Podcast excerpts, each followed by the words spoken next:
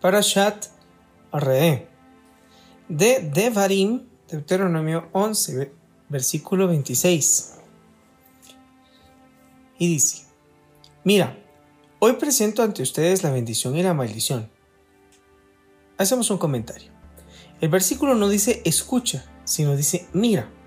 El testimonio que uno obtiene a través de su sentido de la vista es irrevocable y no así el que obtiene a través de la audición. Lo que uno ve tiene para sí el estatus de categórico y definitivo, a diferencia de lo que uno escucha, que puede presentarse a interpretaciones. El versículo intenta transmitir que la bendición que recibirás si obtienes las normas de Hashem no es un mero rumor que pudiste haber escuchado y que eventualmente puede cumplirse o no. Se trata más bien de una evidencia tan real y tangible como si la pudieses ver con tus propios ojos. Continuamos con el versículo 27. La bendición. Si obedecen los mandamientos de Hashem, su Elohim, que yo les ordeno hoy. Y la maldición si no obedecen los mandamientos de Hashem su Elohim y se apartan del sendero que yo les prescribo hoy, siguiendo a ídolos de otros, de los que jamás supieron. Cuando Hashem, tu Elohim, te introduzca en la tierra a la que te diriges para tomar en posesión, ubicarás a los que bendicen mirando hacia el monte Gerizim y a los que maldicen los ubicarás mirando hacia el monte Ebal. Comentario. O sea, los levitas encargados de mencionar las bendiciones y las maldiciones estaban parados en el valle de entre los dos montes. Para decir las bendiciones, se ubicaron mirando al monte Gerizim. Y para decir las maldiciones, se dieron vuelta ubicándose al frente del monte Ebal. Versículo 30. Esos montes se encuentran del otro lado del jardín, o sea, entre el Jordán y el Mediterráneo, lejos hacia el oeste, en la tierra de los canaanitas, que habitan en la Arabá, en la planicie frente al Gilgal, pero a una distancia considerable de dicha ciudad, junto a las planicies de More. Ustedes están próximos a cruzar el Jardín para conquistar la tierra que Hashem Surohim les da. Los milagros que experimenten allí serán una señal de que ustedes la tomarán en posesión y se establecerán en ella. Sean cuidadosos en cumplir todos los decretos y las leyes que hoy presento ante ustedes. Capítulo 12. Estos son los decretos y las leyes que deberán poner cuidado en cumplir en el territorio de Hashem Elohim de sus patriarcas. Te entrega para que los poseas todo el tiempo que se prolongue la vida de ustedes sobre la tierra. Derriben por completo los ídolos en todo lugar donde las naciones que están por expulsar hicieron idolatría, ya sea que los ídolos se encuentren en los altos montes, en colinas y bajo los árboles frondosos. Hagan trizas sus altares hagan pedazos los monumentos y quemen a fuego sus árboles Asher de idolatría. Derriben también las imágenes grabadas de sus dioses y borren por completo los nombres de aquel lugar. Hashem Elohim de ustedes no deben adorarlo de esa manera, o sea, ofrendándole en cualquier lugar Solo podrán adorarlo en el lugar en que Hashem Elohim de ustedes elija de entre todas las tribus para establecer allí su nombre. Es allí a donde deberán ir ustedes, buscando su presencia.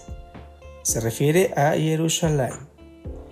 Solo allí deberán llevar sus ofrendas Solá, sus ofrendas Shelamim y sus diezmos, las ofrendas Terumá de sus manos, los Bikurim los primeros frutos, sus promesas de sacrificios, sus ofrendas voluntarias y los primogénitos de sus ganados, mayor y menor, para entregar a los sacerdotes. Y deberán comerlo allí, ante Hashem, Elohim de ustedes. O sea, deberán comerlo en Jerusalén. Ustedes y sus familias se regocijarán del fruto de su trabajo, con que Hashem tu Elohim te bendiga. Cuando ingresen a la tierra prometida, en los altares temporarios, no hagan los mismos tipos de sacrificios que se hacen aquí. Hoy, en el santuario del desierto. Que cada uno ofrende lo que le parezca correcto, o sea, en los altares temporarios, comentario. Podrían ofrendar solamente sacrificios por promesas y ofrendas voluntarias, pero no los sacrificios ofrendas de carácter obligatorio. Versículo 9. Pues durante esos 14 años no habrán llegado aún al reposo, en alusión al santuario de Shiloh, y a la herencia en el gran templo de Jerusalén, que Hashem tu Elohim te entrega. Ustedes cruzarán el Jardín, el Jordán, y se establecerán en la tierra de Hashem, su Elohim les entregará. Después de que fraccionen la tierra, Él les dará descanso de todos los enemigos alrededor, que deliberadamente Hashem dejó allí para probarlos a ustedes, y después quedarán establecidos en paz. Continuamos con Devarim, Deuteronomio capítulo 12, versículo 11. Y solo entonces, después de los 14 años de conquista de la tierra prometida, habrá un lugar que Hashem Tulohim escogerá para hacer reposar en él su nombre. Allí, al gran templo de Jerusalén, deberán llevar todo lo que yo les ordeno, es decir, las ofrendas obligatorias, sus ofrendas solá, sus ofrendas Shelamim, de paz, sus desmos, la ofrenda Terumá de sus manos y los sacrificios más seleccionados de sus promesas hechas a Hashem. Y deberán regocijarse en Jerusalén ante Hashem, tu Elohim. Ustedes, sus hijos, sus hijas, sus sirvientes, sus sirvientas y los levitas de sus ciudades, pues ellos no tienen parte ni herencia entre ustedes Ten cuidado de no ofrecer tus ofrendas solá en cualquier lugar que quieras. Solo podrás hacerlo en el lugar que Hashem escoja en una de tus tribus. Comentario: El rey David adquirió al Yebusita Arafna el terreno para construir el gran templo de Jerusalén. Y a tal efecto juntó oro de todas las tribus Dicho terreno, que era un granero, es el monte del templo, ubicado en territorio de Binyamin. Solo allí podrás ofrecer tus ofrendas solá y allí harás todo lo que yo te ordeno. Sin embargo, para satisfacer tu apetito, podrás matar y comer carne en todas tus poblaciones de acuerdo a la bendición de Hashem, tu Elohim, que Él te diera. Esa carne podrán comerla todos, tanto el que esté ritualmente impuro como el que esté ritualmente puro, como si fuera carne de ciervo o de gacela. Comentario. Este versículo y el próximo se refieren a un animal consagrado para ofrenda, pero que desarrolló un defecto físico que lo descalifica para tal fin. Ese animal debe de ser rescatado y puede ser sacrificado y comido en cualquier lugar. O sea, la carne de aquel animal defectuoso puede comerla cualquier persona tan libremente como si fuera carne de ciervo o de gacela, animales cuya carne no se requería para ninguna ofrenda. La única restricción que rige para ese animal defectuoso es que no se debe tener provecho de su leche ni de su lana. Continuemos con el versículo 16. Pero no comas su sangre, viértela sobre la tierra como agua.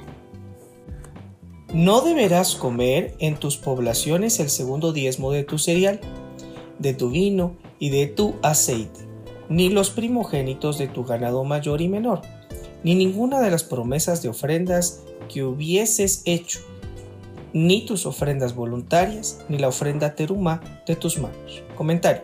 La prohibición de comer los primogénitos del ganado fuera de Jerusalén se refiere exclusivamente a los sacerdotes. pues son los únicos que pueden comer la carne de esos animales. Continuamos con el versículo 18. Si no deben comerlo ante Hashem, tu Elohim, o sea, en Jerusalén. En el lugar que Hashem, tu Elohim, elija, deberás comerlo tú, tu hijo, tu hija, tu sirviente, tu sirvienta y los levitas que habitan en tus ciudades. Y te regocijarás ante Hashem, tu Elohim, por todos tus emprendimientos. Ten cuidado de no abandonar a los levitas mientras vivas sobre tu tierra. Cuando Hashem tu Elohim amplíe tu territorio como te prometiera, comentario. O sea, cuando ingreses a la tierra prometida y digas, quiero comer carne, porque será tu deseo comer carne. Podrás comer cuanta carne quieras. Comentario. En el desierto solo podían comer carne de sacrificios. Al ingresar a la tierra prometida les fue permitido comer incluso carne no consagrada. La expresión cuando Hashem amplíe tu territorio alude a que debe consumir carne solo cuando las posibilidades económicas sean amplias y lo permitan. Versículo 21. Si el lugar que Hashem elija para hacer reposar su nombre está distante de ti y no puedas llevar hacia allí tu ofrenda Shelamim todos los días, podrás faenar del ganado mayor y del ganado menor que Hashem te diera. Faena los animales de la forma que Hashem te ordenó y podrás ingerir la carne allí donde vivas. Todo lo que desees. Comentario, la expresión de la forma que Hashem te ordenó alude a que la carne debe ser faenada cumpliendo determinadas normas. Eso es la Shejitá. Versículo 22. Sin embargo, puedes ingerirla libremente como si fuese carne de ciervo o de gacela. Una persona impura y una persona pura podrán ingerir juntas. Comentario. Sin embargo, alude a que no es necesario comer esta carne estando en estado de pureza. A diferencia de la carne de los sacrificios, que es sí, es necesario estar puro para poder ingerirla. El versículo iguala la carne de vacunos y de ovinos, sacrificados fuera del templo, a la carne del ciervo o gacela, que no exigen ningún requerimiento de pureza para el que la ingiere. Versículo 23. Tan solo sé fuerte para evitar ingerir la sangre, pues la sangre es el alma, y no se debe ingerir el alma, ni siquiera con la carne. Comentario. Alude a la prohibición de comer la carne cortada de un animal vivo. Rashi, que el versículo deba advertir, sé fuerte, dice sobre esto. Es un indicio de que en aquella época era una práctica común ingerir la sangre de los animales. Versículo 24. No comas la sangre, derrámala sobre la tierra como agua. No la comas, y entonces te irá bien a ti y a tus descendientes para hacer lo correcto a los ojos de Hashem. Sin embargo, las cosas que hayas consagrado como donación, las promesas de ofrendas, deberás tomarlas e ir al sitio que elija Hashem. Comentario. Es decir, el gran templo en Jerusalén. A pesar de que estás autorizado a sacrificar animales para consumo, los animales que hayas consagrado necesariamente debes llevarlo al templo de Jerusalén. Versículo 27. Allí ofrecerás tus ofrendas Olá, la sangre junto con la carne, sobre el altar de Hashem tu Elohim. En cuanto a tu sacrificio Shelamim, es decir, de paz, la sangre deberás derramarla sobre el altar de Hashem tu Elohim, y luego podrás comer la carne.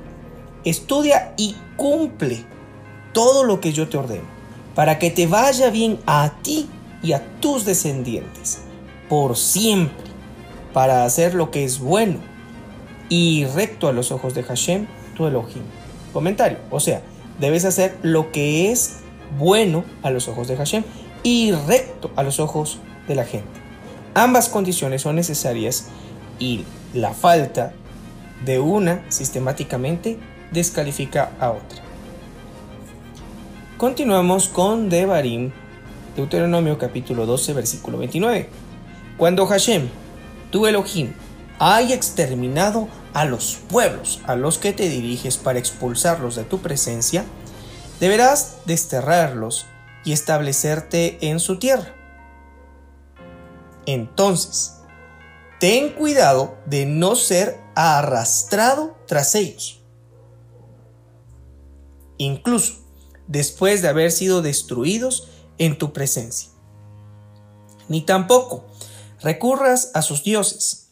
No vayas a preguntar de qué forma servirían esos pueblos a sus dioses. También yo lo haré. No le hagas eso a Hashem tu Elohim. Todo lo que es ofensivo para Hashem, que él detesta, ellos lo hicieron a sus dioses. Incluso a sus mismos hijos e hijas quemaron al fuego en honor a sus dioses. Capítulo 13. Todo lo que yo les ordeno, eso es lo que deben de hacer. No agreguen ni quiten nada. Comentario todo alude tanto a cuestiones de importancia como a las aparentes intrascendentes. Ambas deben cumplirse con el mismo fervor y entrega. Versículo 2. Si surge entre ustedes un profeta o un visionario de sueños y te anuncia una señal en el cielo o un milagro en la tierra, en caso de que se cumpla la señal o el milagro que anunciara, y sustentándose en eso te diga, sigamos a otros dioses que no conoces y sirvámoslo.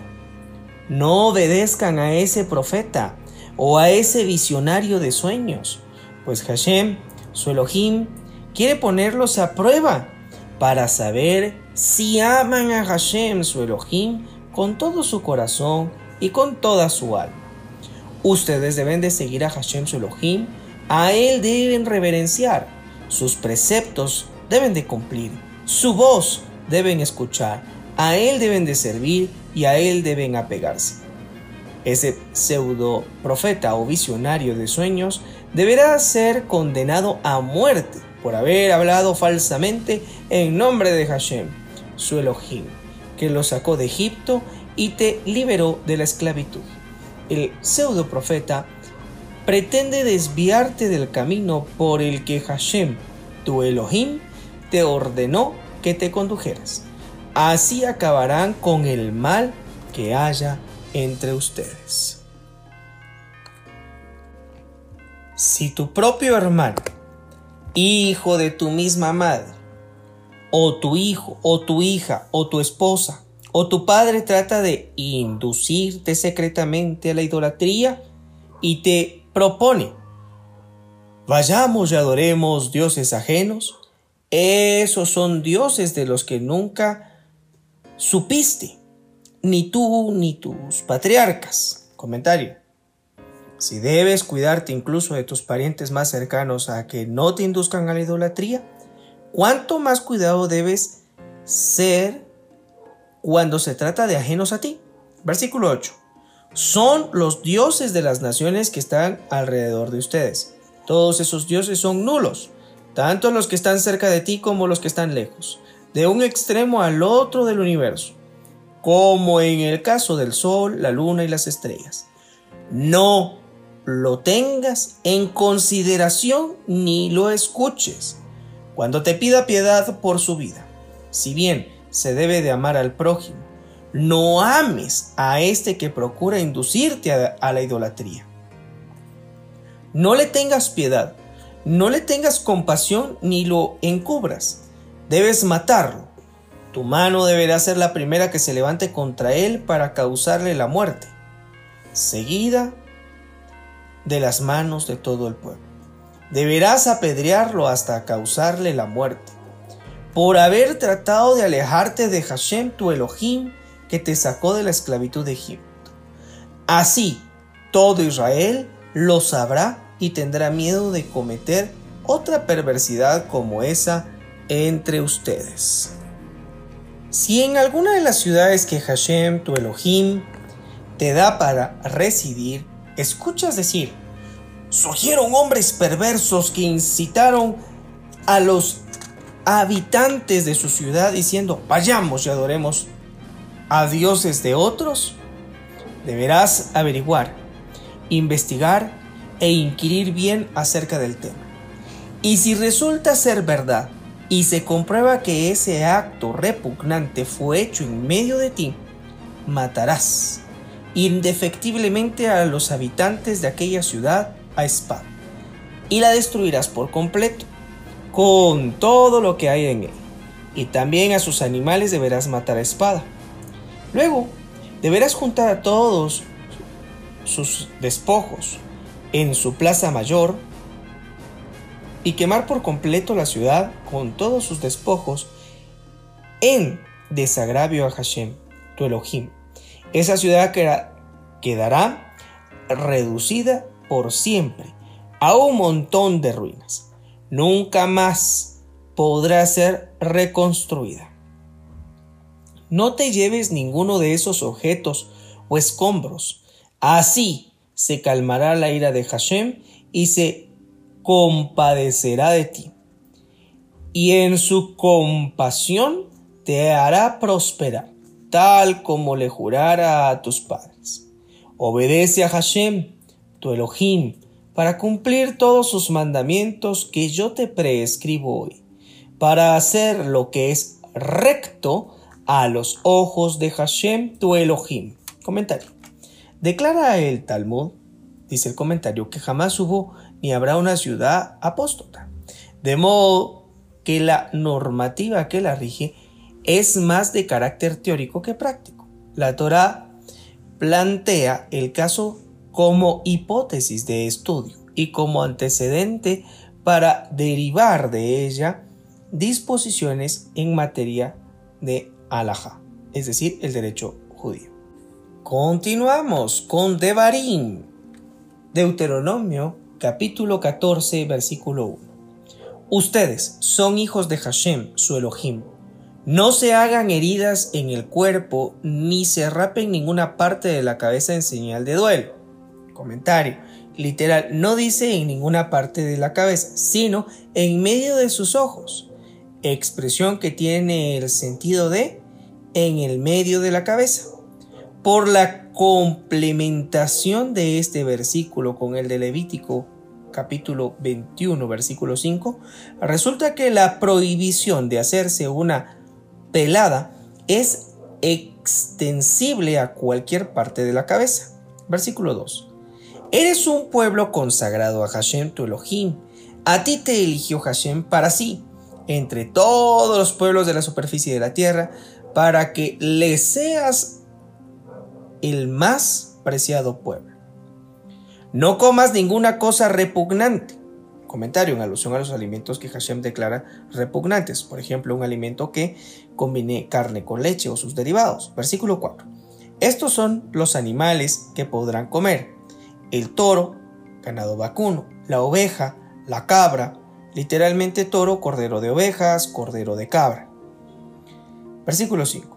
La gacela, el ciervo, el antílope, las cabras monteses, la gamuza, el bisonte y la jirafa o bien alguna especie de familia de los ciervos.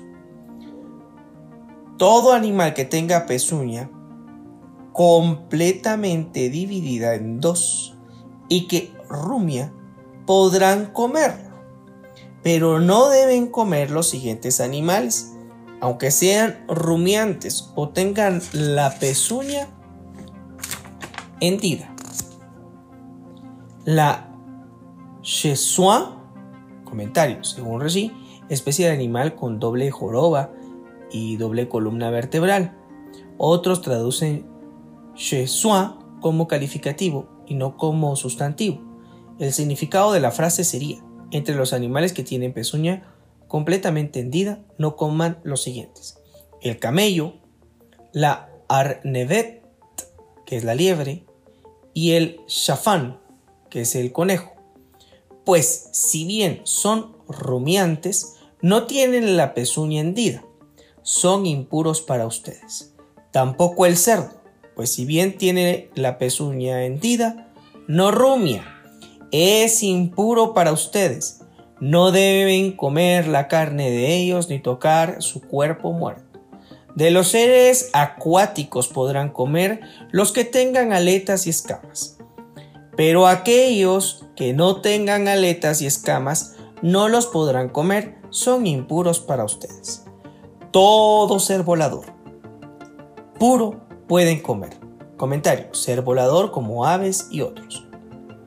Los seres voladores que no pueden comer son el Nesher, es decir, el águila, el Pérez, que es decir, el buitre, el Osnia, que es el pigargo, la Ra, que es una especie de buitre, la Aiha, que es un buitre, y la Ia, que es Milán, y sus subespecies. Toda clase de Oref, es decir, de cuervo, el Vat Hayana, que es el avestruz, el Tajmas, que es la lechuza, el Shahaf, que es la gaviota, el Netz, que es el gavilán, y sus subespecies. El Kos, que es el búho, la lechuza o el halcón, el Yanshuf, que es búho o lechuza, el Tinshemet, que es murciélago o cuervo, el Kahat, que es el pelícano, la Rajama, que es la urraca o especie de buitre, el Shalach, que es cuervo marino, la Hasida, que es la cigüeña, Anafá, que es la garza, y sus subespecies. El Dujifat, que es una especie de abubilla o de pavo real, y el Atalef, que es un murciélago o similar. Asimismo, todo insecto volador será impuro para ustedes. No deberán comer toda ave pura podrán comer. No comas ninguna nevelá, es decir, un animal muerto sin faena ritual.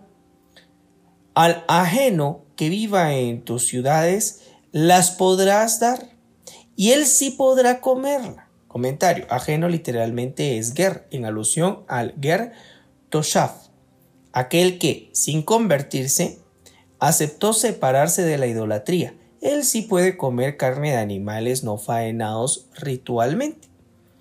O bien, podrás venderla a un no israelita, pues tú eres un pueblo consagrado a Hashem tu Elohim.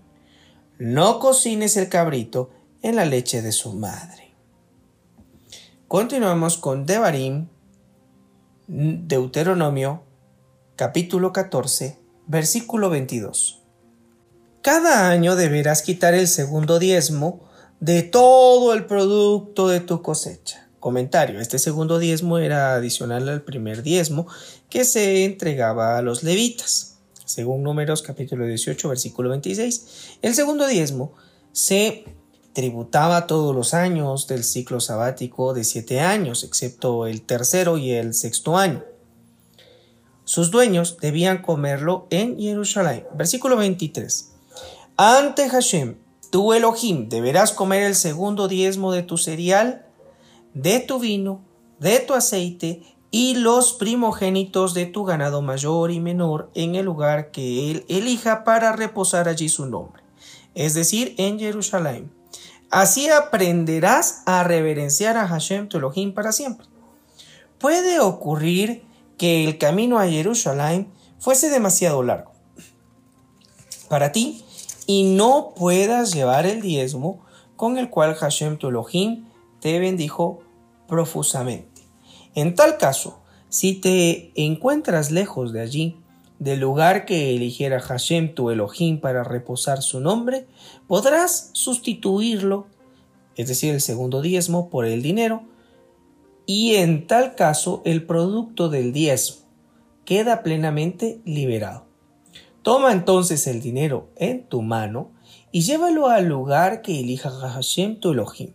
Podrás gastar ese dinero en cualquier cosa que gustes, en ganado mayor o menor, en vino o en vino añejado o en cualquier cosa que desees, y deberás ingerirlo allí, en Jerusalén, ante Hashem, tu Elohim, y deberás regocijarte tú y tu familia. Y a los levitas que vivan dentro de tus ciudades, no los abandones. Entrégales el primer diezmo, pues no tienen parte ni herencia como tú. Comentario. Los levitas estaban a cargo del santuario, por lo tanto, no recibieron tierras propias como las otras tribus. Versículo 28. Al final de cada tres años, esto es, al día anterior a Pesach, dice un comentario, que sigue al tercero y al sexto año del ciclo sabático, deberás sacar todo el diezmo de tus productos de aquel año y deberás depositarlo en tus poblaciones. Entonces irán los levitas y tomarán su diezmo, el primer diezmo, pues no tienen parte ni herencia como tú. E irán también los prosélitos, los huérfanos y las viudas que viven en tus poblaciones, y tomarán el diezmo que tú deberás darles, y comerán y se saciarán. Así Hashem tu Elohim te bendecirá en todo cuanto hagas. Continuamos con Devarim, Deuteronomio capítulo 15, versículo 1. Al final de cada siete años deberás instituir una condonación, comentario, es decir, a la finalización del año sabático, según otras opiniones, en la víspera del comienzo del año sabático. Versículo 2. La condonación consistirá en lo siguiente. Todo acreedor remitirá su autoridad respecto de la deuda que le haya prestado a su prójimo. No deberá presionar a su prójimo o a su hermano el pago de la deuda, pues él proclama, comentario, en ese séptimo año, una condonación en honor a Hashem. Podrás cobrarle tu deuda a un no israelita, pero deberás renunciar a cobrar la deuda que tu hermano te deba.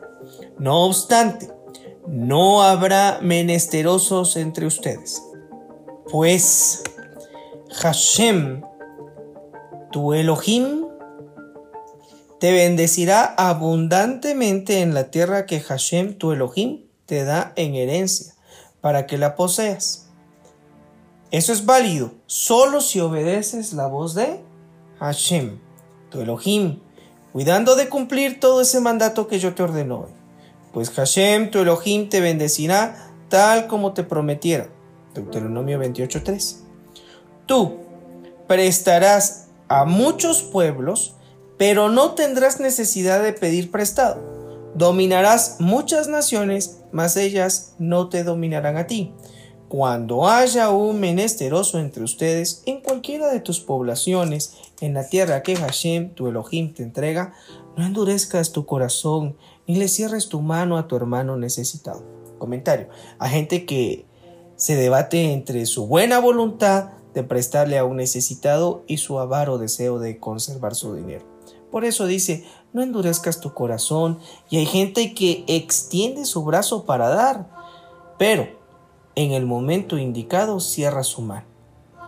Por eso dice, ni le cierres tu mano. Versículo 8. Por el contrario, ábrele tu mano generosamente y dale lo que necesite para sus menesteres. Si no quiere como regalo, dale prestado. Cuídate de que no haya en tu corazón algún pensamiento negativo que diga, se acerca el séptimo año, año de condonación de deudas y entonces mires con malicia a tu hermano menesteroso y no le prestes, él apelará ante Hashem contra ti y será una transgresión en tu contra. Préstale tantas veces como sea necesario y que no te duela el corazón por eso, pues de ese modo te bendecirá Hashem, Elohim, en todo lo que hagas y emprendas. Siempre habrá menesterosos en la tierra, pues eso te ordenó diciendo que abras generosamente tu mano a tu hermano, pobre y menesteroso en tu tierra. Comentario. Cuando ustedes cumplen la voluntad de Hashem, no habrá menesterosos entre ustedes. Pero cuando ustedes no cumplen la voluntad de Hashem, siempre habrá menesterosos. La expresión diciendo que a primera vista parece redundante, alude que abrir la mano para el necesitado, además de ser un mandamiento, es un buen consejo de Hashem en nuestro propio beneficio. Versículo 12. Si alguno de tus hermanos hebreos, hombre o mujer, es vendido a ti como un esclavo, trabajará para ti solo seis años y al séptimo lo dejarás salir libremente. Y cuando lo liberes, no lo despidas con las manos vacías, sino le darás generosamente regalos, por ejemplo, animales de tu rebaño, cereales de tu trilla y vino de tu bodega. Le darás de todo aquello con que te haya bendecido Hashem tu Elohim. Recuerda que tú fuiste esclavo en Egipto y que Hashem tu Elohim te liberó y te concedió las riquezas de Egipto. Por eso, yo te ordeno esto hoy. Pero si al llegar el momento de su liberación Él te dice, no quiero irme de ti, porque siente afecto por ti y tu familia y porque está bien contigo, deberás tomar un punzón y perforarle su oreja derecha contra la puerta. Entonces Él será tu esclavo para siempre, como máximo hasta el año de jubileo. Y con tu sirvienta deberás proceder del mismo modo, en referencia a los regalos que debes entregarle, que no te pese dejarlo en libertad a tu esclavo, pues te ha hecho el doble de trabajo que un asalariado durante seis años. Así Hashem tu Elohim te bendecirá en todo lo que emprendas. Comentario. Asalariado trabaja de día en cambio, el esclavo está obligado a servir tanto de día como de noche, pues el amo puede proporcionarle una sirvienta que nanita, con la que puedan cohabitar y tener hijos, esclavos para el patrón. Por eso indica el versículo que hace el doble de trabajo. Continuamos con Devarim, Deuteronomio capítulo 15, versículo 19. Todo primer macho que nazca de tu, de tu ganado mayor o de tu rebaño, deberás consagrarlo a Hashem tu Elohim. No hagas trabajar al primer ejemplar de tu ganado mayor, ni esquiles al primer ejemplar de tus rebaños. Cada año lo comerás, tú y tu familia ante Hashem tu Elohim en el lugar que elija Hashem. Comentario, sea en el templo de Jerusalén son los sacerdotes quienes deben ingerir la carne de aquellos animales aludidos en el versículo. Versículo 21. Ahora, si ese animal tiene algún defecto físico, ya sea rengo, ciego o con cualquier otro defecto grave, no lo sacrifiques para Hashem tu Elohim, sino cómelo tú en la ciudad que vivas. El que esté ritualmente impuro y el puro podrán comerlo indistintamente, como si fuese carne de gacela o de ciervo, pero no comas su sangre, piértela a la tierra como agua. Leemos el capítulo 16, versículo 1. Cuida el mes de Nisan, es decir, el mes de Aviv, que caiga en la primavera y entonces celebra Pesach en honor a Hashem tu Comentario, el calendario hebreo es básicamente un calendario lunisolar, o sea, de 29 o 30 días en el mes. Pero también es un calendario solar, por eso decía, es un calendario lunisolar, en el sentido de que las estaciones del año se rigen por el sol, cuyos meses son de entre 30 o 31 días. Para combinar ambas condiciones y corregir el desfasaje que se produce entre ambos sistemas. Cada dos o tres años se agrega un mes al calendario hebreo, de modo que Nisan siempre caiga en primavera. A eso se refiere este versículo. Continuamos siempre con el versículo 1. Pues en el mes de la primavera Hashem tu Elohim te sacó de Egipto por la noche. A la noche el faraón decidió dejarlo salir y al día siguiente por la mañana salieron. Ofrece entonces como ofrenda de Pesach a Hashem tu Elohim un cordero o cabrito del rebaño. Ofrenda también animales del ganado mayor como ofrenda Hakigah, ofrenda Shelamim de paz en honor a la fiesta, en el lugar que Hashem elija para hacer residir allí su nombre. No ingieras hametz, es decir, productos leudados, acompañando la carne de esas ofrendas. Durante los siete días de Pesach debes comer matzot, pan sin leudar, pan de aflicción, o sea, que recuerda la aflicción sufrida, pues saliste de prisa de Egipto.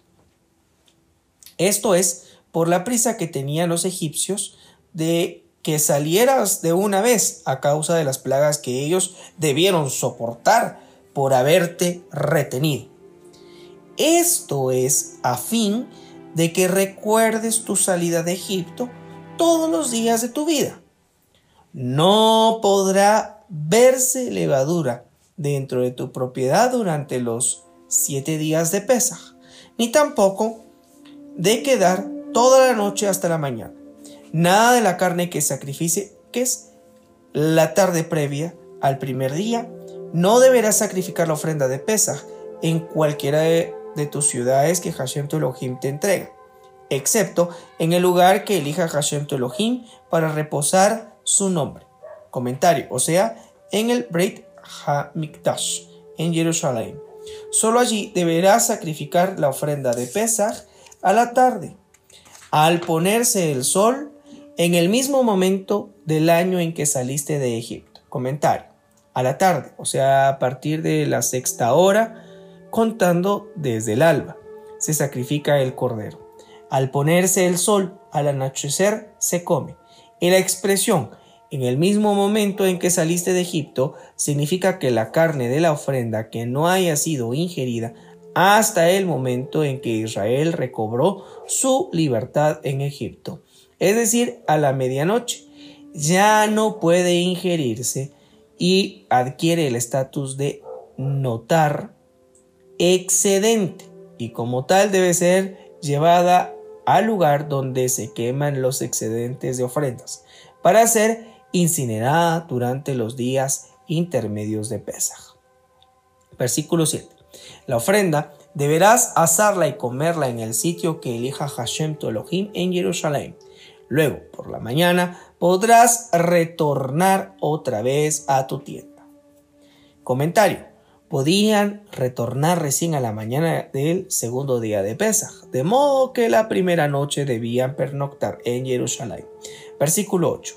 Seis días adicionales al primero comerás matzot, y el día séptimo será la restricción laboral en honor a Hashem Tolohim.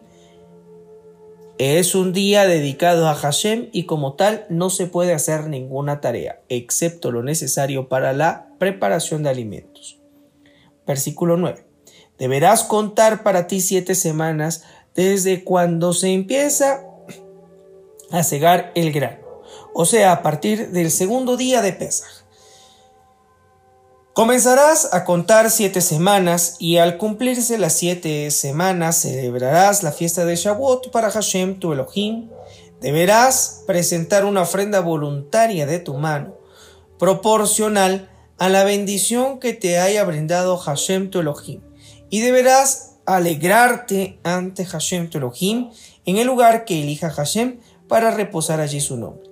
Deberás alegrarte. Tú tu hijo, tu hija, tu sirviente, tu sirvienta, los levitas que vivan en tus poblaciones, el prosélito, el huérfano y la viuda que vive entre ustedes.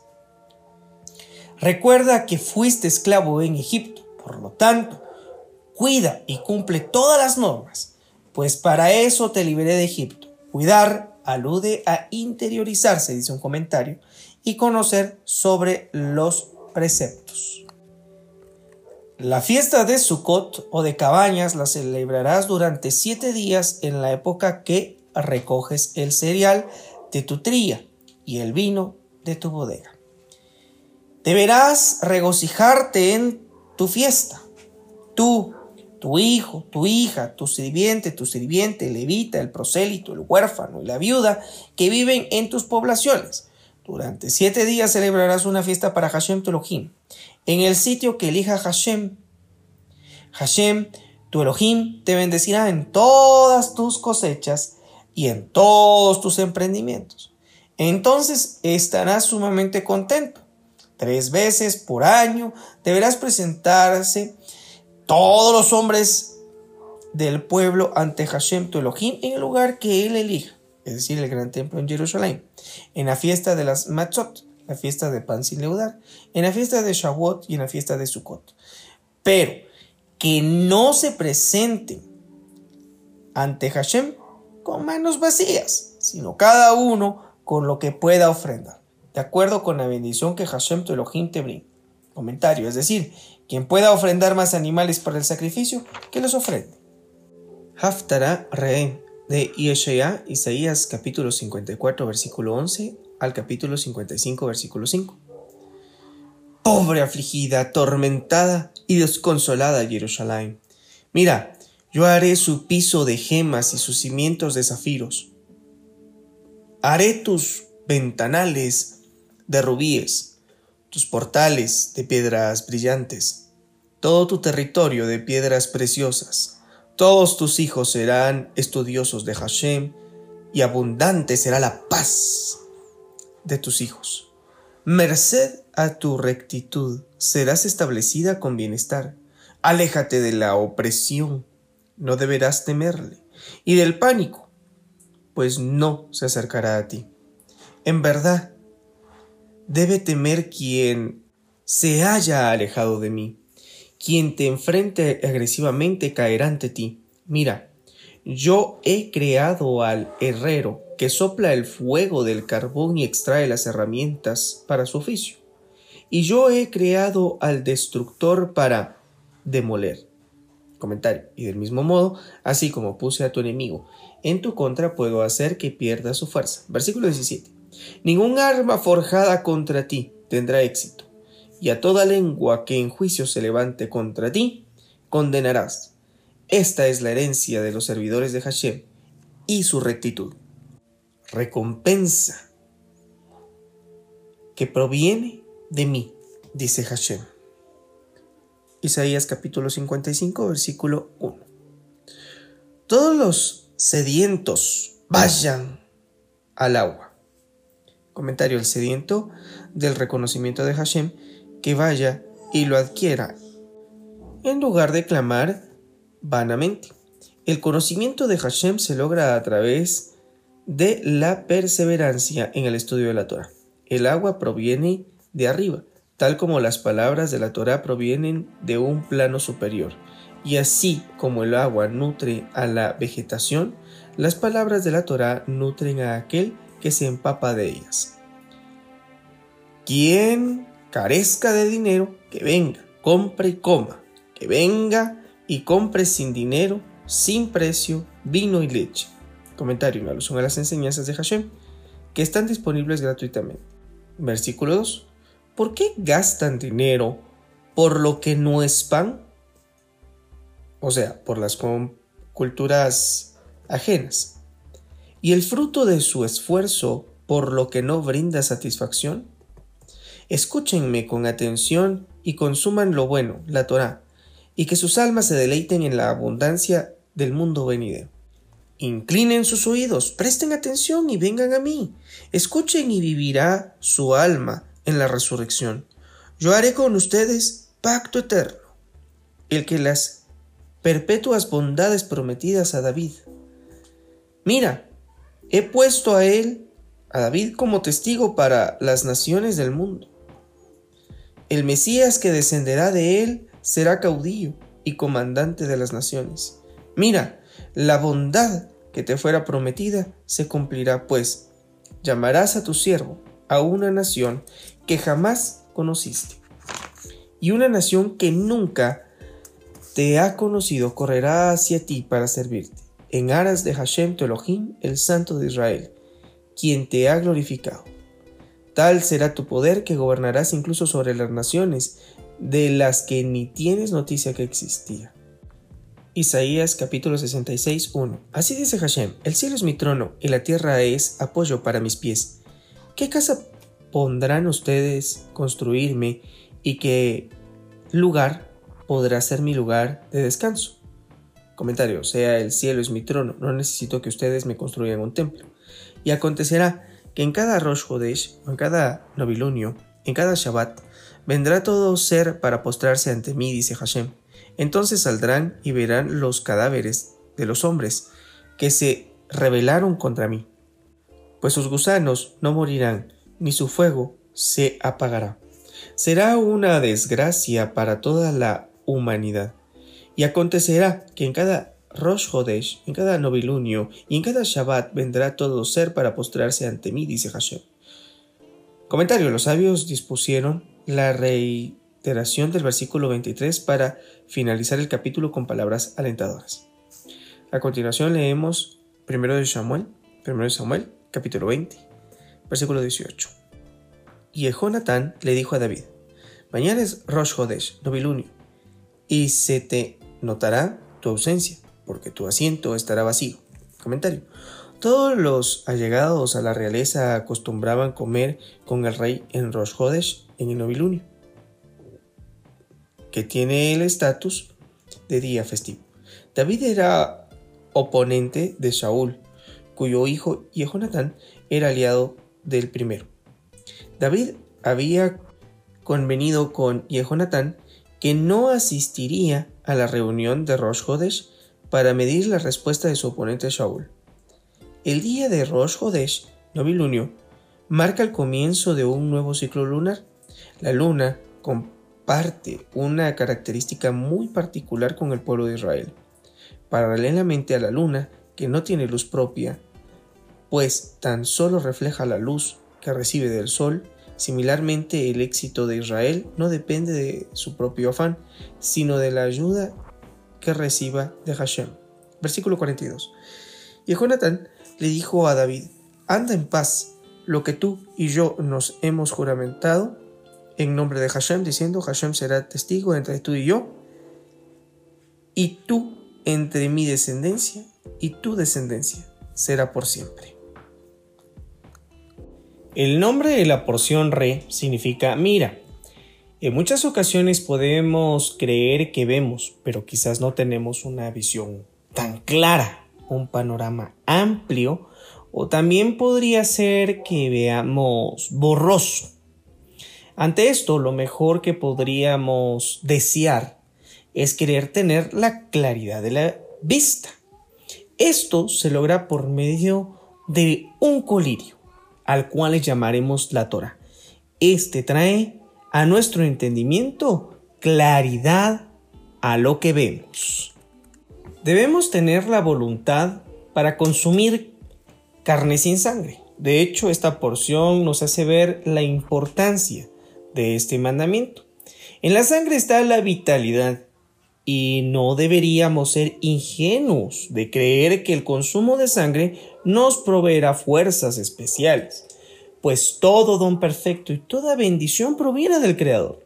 La sangre también es el alma del cuerpo. Si consumimos ese material rojizo, nuestra naturaleza sucumbirá a la naturaleza del animal al cual corresponde esa sangre.